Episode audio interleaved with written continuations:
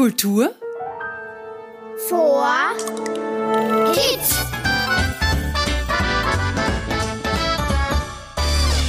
Hallo und willkommen bei einer neuen Podcast-Folge von Kultur for Kids.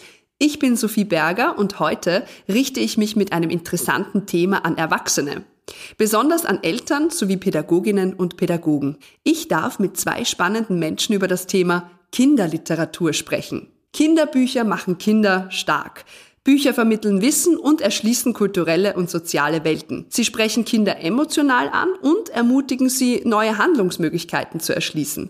Und manchmal bereiten sie einfach nur riesige Freude mit den spannenden Inhalten und ansprechender Gestaltung. Prägend ist meist schon die erste Begegnung mit dem Bilderbuch. Dazu darf ich heute die Kinderbuchautorin Melanie Leibel begrüßen. Hallo. Und Frau Dr. Carmen Sippel, Professorin an der Pädagogischen Hochschule in Baden. Hallo. Frau Dr. Sippel, gleich mal eine Frage an Sie. Sie sind ja Spezialistin für Kultursemiotik und Mehrsprachigkeit. Ähm, wenn die Kleinsten in die Welten der Kinderbücher eintauchen, begegnen Sie da erstmals dem großen, weiten Feld der Kultur? Also in ihrer ganzen wundervollen Vielfalt steht ja Kinderliteratur ganz am Anfang unserer Lesesozialisation. Wir bekommen vorgelesen von unseren Eltern, Großeltern, Geschwistern im Kindergarten. Und äh, das kann gereimtes sein, erzähltes, Dialoge, also das ganze Repertoire der Literatur. Und dieses äh, Zuhören, das ist aber eine sinnliche Spracherfahrung. Dadurch, dass wir ganz auf das Zuhören gepolt sind, noch nicht lesen können, noch nicht dekodieren, vielleicht gibt es ein begleitendes Bild. Und vor allem aber ist das ein Mitleben. Da können wir innere Bilder entwickeln. Das heißt, für kindliche Entwicklung, diese Vorstellungsbildung ist das ganz wichtig. Wir erleben ungewohnte, nicht alltägliche Sprache. Wir lernen fiktive Welten kennen, in denen Figuren handeln, mit denen wir uns identifizieren oder von denen wir uns als etwas anderes abgrenzen. Das heißt, wir machen solche Erfahrungen, in denen wir lernen, dass es nicht nur diese eine Perspektive unsere gibt, sondern ganz viele verschiedene. Und damit lernen wir natürlich Kultur, weil Sie sagten, das weite Feld der Kultur in seiner doppelten Bedeutung kennen. Einmal im engeren Sinne von Kultur, dass Kultur als ein gesellschaftliches Teilsystem versteht. Literatur und Kunst als sogenannte Hochkultur oder im weiteren Sinne, wo es dann natürlich äh, alles umfasst, was äh, wir Menschen machen. Und der Kulturwissenschaftler Terry Eagleton hat das mal sehr lapidar zusammengefasst als The Whole Way of Life einer Gruppe von Menschen. Und Kinderliteratur ist natürlich ein Weg, um diesen Whole Way of Life Kindern da mit hineinzunehmen und sie da drin aufwachsen zu lassen. Das ist wirklich sehr schön zusammengefasst und beschreibt das wirklich sehr gut. Frau Melanie Leibel, Sie sind ja wahrlich eine Sprachkünstlerin, wenn ich das so sagen darf. Sie haben schon viele Kinderbücher geschrieben, die auch mit zahlreichen Preisen ausgezeichnet wurden und ein breites Spektrum abdecken. Wie bewusst wählen Sie denn als Autorin Ihre Sprache für bestimmte Themen oder eine bestimmte Altersgruppe? Ich spüre mich hinein und versuche herauszufinden, welchen Ton diese Geschichte haben möchte. Und das kristallisiert sich dann mit der Zeit heraus und wird natürlich ganz stark beeinflusst auch von meinen Leserinnen und Lesern, für die ich schreibe. Also für mich schreibe ich in einer sehr großen Bandbreite eigentlich für Dreijährige bis Zwölfjährige. Und das ist ja eine Zeitspanne, wo sich im Spracherwerb wahnsinnig viel tut, auch in der Kreativität der Sprache. Und was bei mir noch dazu kommt, ich bewege mich auch in diesem Feld zwischen Deutsch-Zweitsprachlerinnen und äh, Muttersprachlerinnen. Also ich schreibe auch für Medien, die dann in bis zu elf Sprachen übersetzt werden und im Kindergarten zum Einsatz kommen, wo natürlich eine sehr klare Sprache gefordert ist, die sich bis ins Farsi übersetzen lässt, deswegen aber nicht weniger fantasievoll sein darf. Und ich schreibe bis in den Sachbuchbereich hinein, wo ich äh, versuchen möchte, sehr komplexe Inhalte einfach fassbar darzustellen. Das heißt, eigentlich braucht jedes Buch tatsächlich seine Sprache und gerade im Sachbuchbereich schreibe ich die Bücher wirklich oft erst zum zweiten Mal dann in dem Ton, den ich haben möchte. Das heißt, ich überarbeite komplett, weil ich merke, dass bei der Rezeption von Fachliteratur man auf einem Niveau unterwegs ist. Also ich deutsche ja schon Wissenschaft aus für mich. Wenn ich das dann aber noch einmal für Kinder ab neun erzähle, muss ich noch einmal ich würde gar nicht sagen eine Stufe runter, sondern eine Stufe plastischer werden oder fantasievoller, wärmer und näher. Also ist das eigentlich ein Entwicklungs- und Findungsprozess? Dann Absolut. Und der ist sehr spannend und lässt einen zwischendurch, ich gebe es zu, durchaus auch mal an die Grenzen stoßen und verzweifeln. Und äh, über die Grenzen hinaus. Und über die Grenzen hinausschauen und dann auch wachsen. Und ich finde es so schön, weil mir oft dann die Kreativität in der Nacht die richtige Lösung schickt. Also ich wache dann oft auf, auch mitten in der Nacht und weiß dann, wie es geht oder weiß in der Früh, wie es geht. Und das ist für mich so schön zu sehen, wie Kopf und Bauch dann eigentlich zusammenfinden, um dieses Buch zu schreiben. Deshalb findet man wahrscheinlich oft in Ihren Büchern auch Wortspielereien und erfundene Wörter.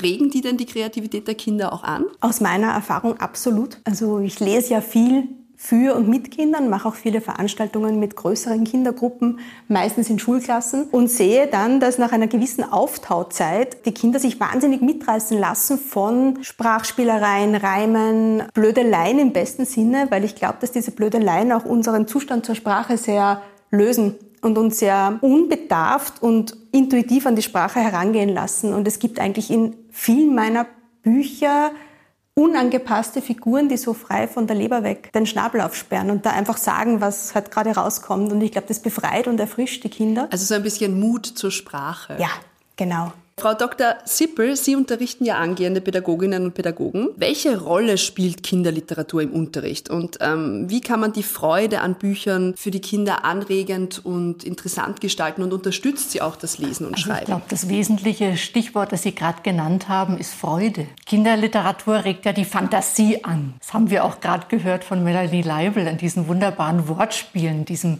lebendigen Umgang mit der Sprache. Und da ist natürlich auch ganz viel emotionales Erleben Erleben drin. Zu dieser sinnlichen, zu dieser emotionalen Erleben kommt natürlich ein kognitiver Aspekt. Also Kinderliteratur kann ja auch mehr oder weniger beiläufig Wissen vermitteln über die Welt, was sie im Innersten zusammenhält und über uns Menschen und unsere Beziehungen zu dieser Welt und ihren vielfältigsten Wohnerinnen. In der Lehrerinnenbildung ist Kinderliteratur deshalb ein ganz wichtiges Element, natürlich einmal zur Wissensvermittlung, ohne allerdings, da muss man aufpassen, Literatur zu instrumentalisieren, daraus ein Instrument zu machen, um Wissen zu transportieren, sondern vor allem als das Artefakt, das es ist. Das ist Kunst in ihrer schönsten Form, in ihrer prägendsten Form, die ja dann auch eine wichtige Rolle in der kulturellen und ästhetischen Bildung spielt. Und in diesem Sinne könnte man auch sagen, dass Literatur als kulturelle Ökologie eine wichtige Rolle spielt.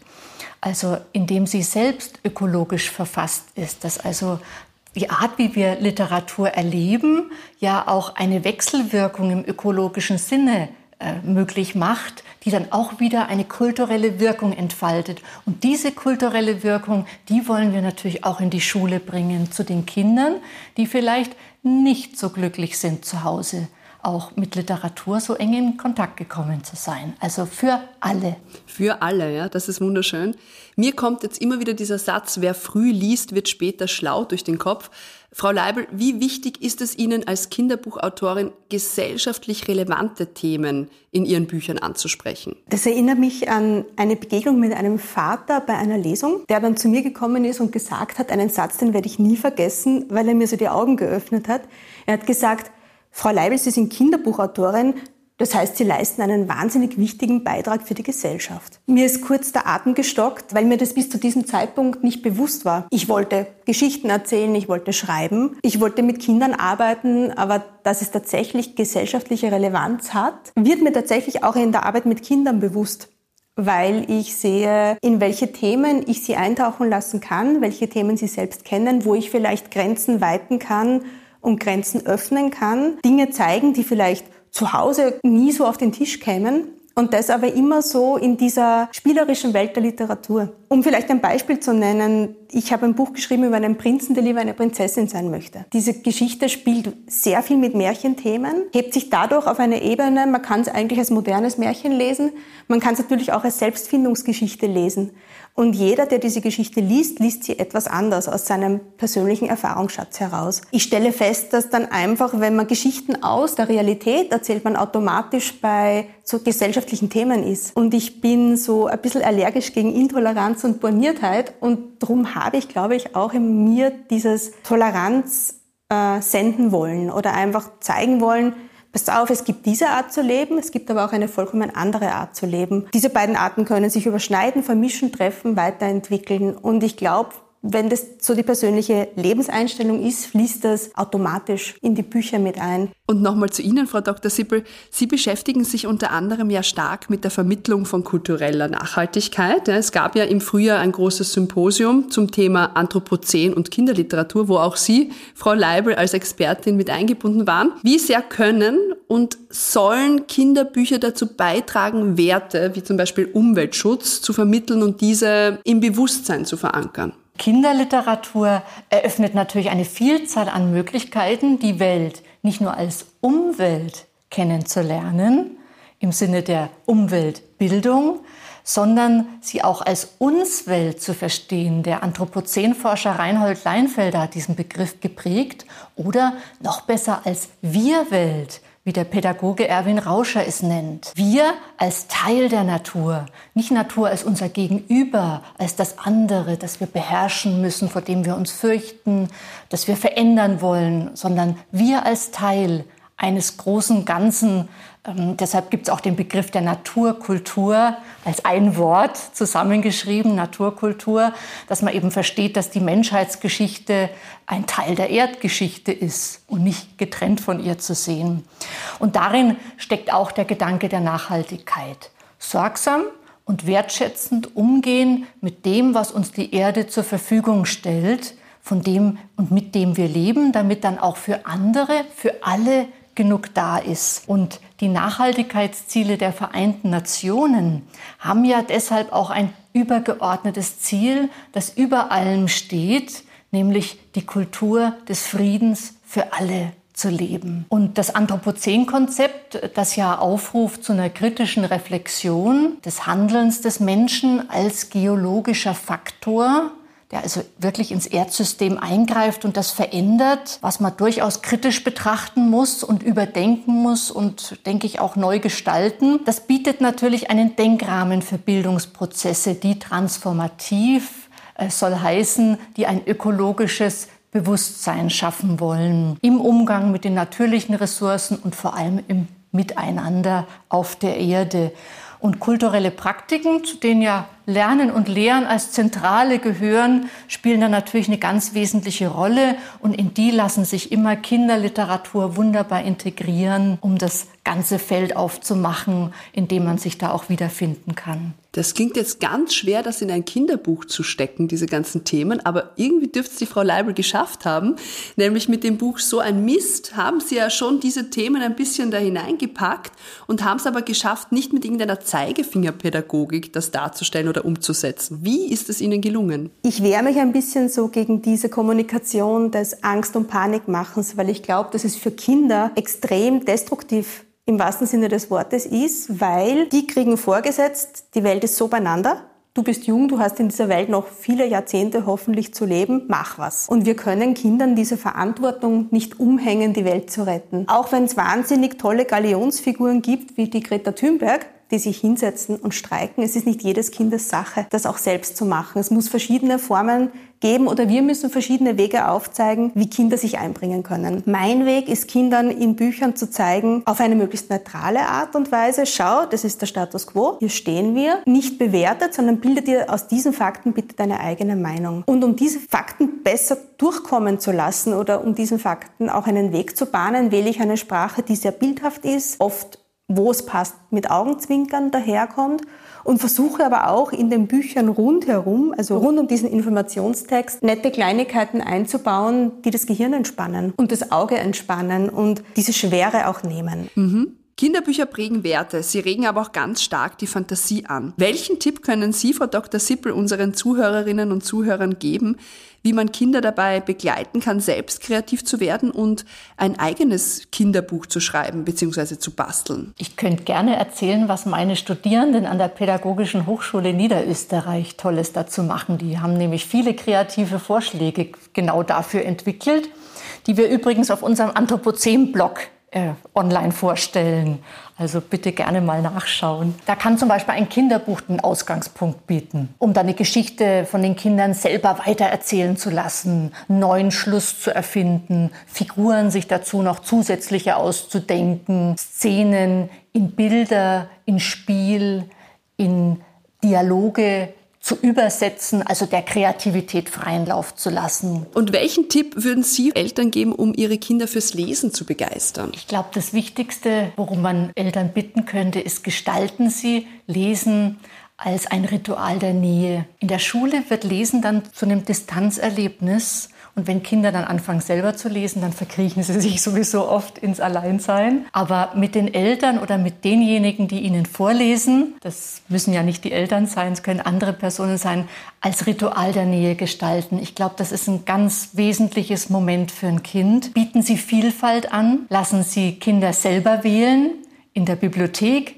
in der Buchhandlung stöbern gehen und vor allem reden Sie mit den Kindern über das Gelesene, Gehörte, Gesehene. Fragen Sie nach, interessieren Sie sich über die Bilder, die da entstehen, die Geschichten, die da bewegen, widmen Sie Zeit. Wie kann man Kindern denn das Bilderbuch anschauen oder Geschichten vorlesen spannend gestalten? Ich glaube, auf die gleiche Art und Weise, wie wir Erwachsenen uns das Bilderbuch anschauen und Geschichten lesen, spannend gestalten, auf Details schauen. Ich bin so entzückt, wenn ich die Bilder sehe, die Künstlerinnen und Künstler zu meinen Geschichten machen, sind oft sehr eigene Geschichten, die sich dann mit meinem Text zu einer neuen Geschichte zusammenfinden. Es gibt in Bilderbüchern im Speziellen ganze Universen von kleinen Handlungssträngen, Details, die man auf den ersten Blick nicht sieht und die man dann mit den Kindern gemeinsam entdecken kann. Dann wird es, glaube ich, niemals langweilig, abgesehen davon, dass Bücher sowieso nicht langweilig sind. Das stimmt.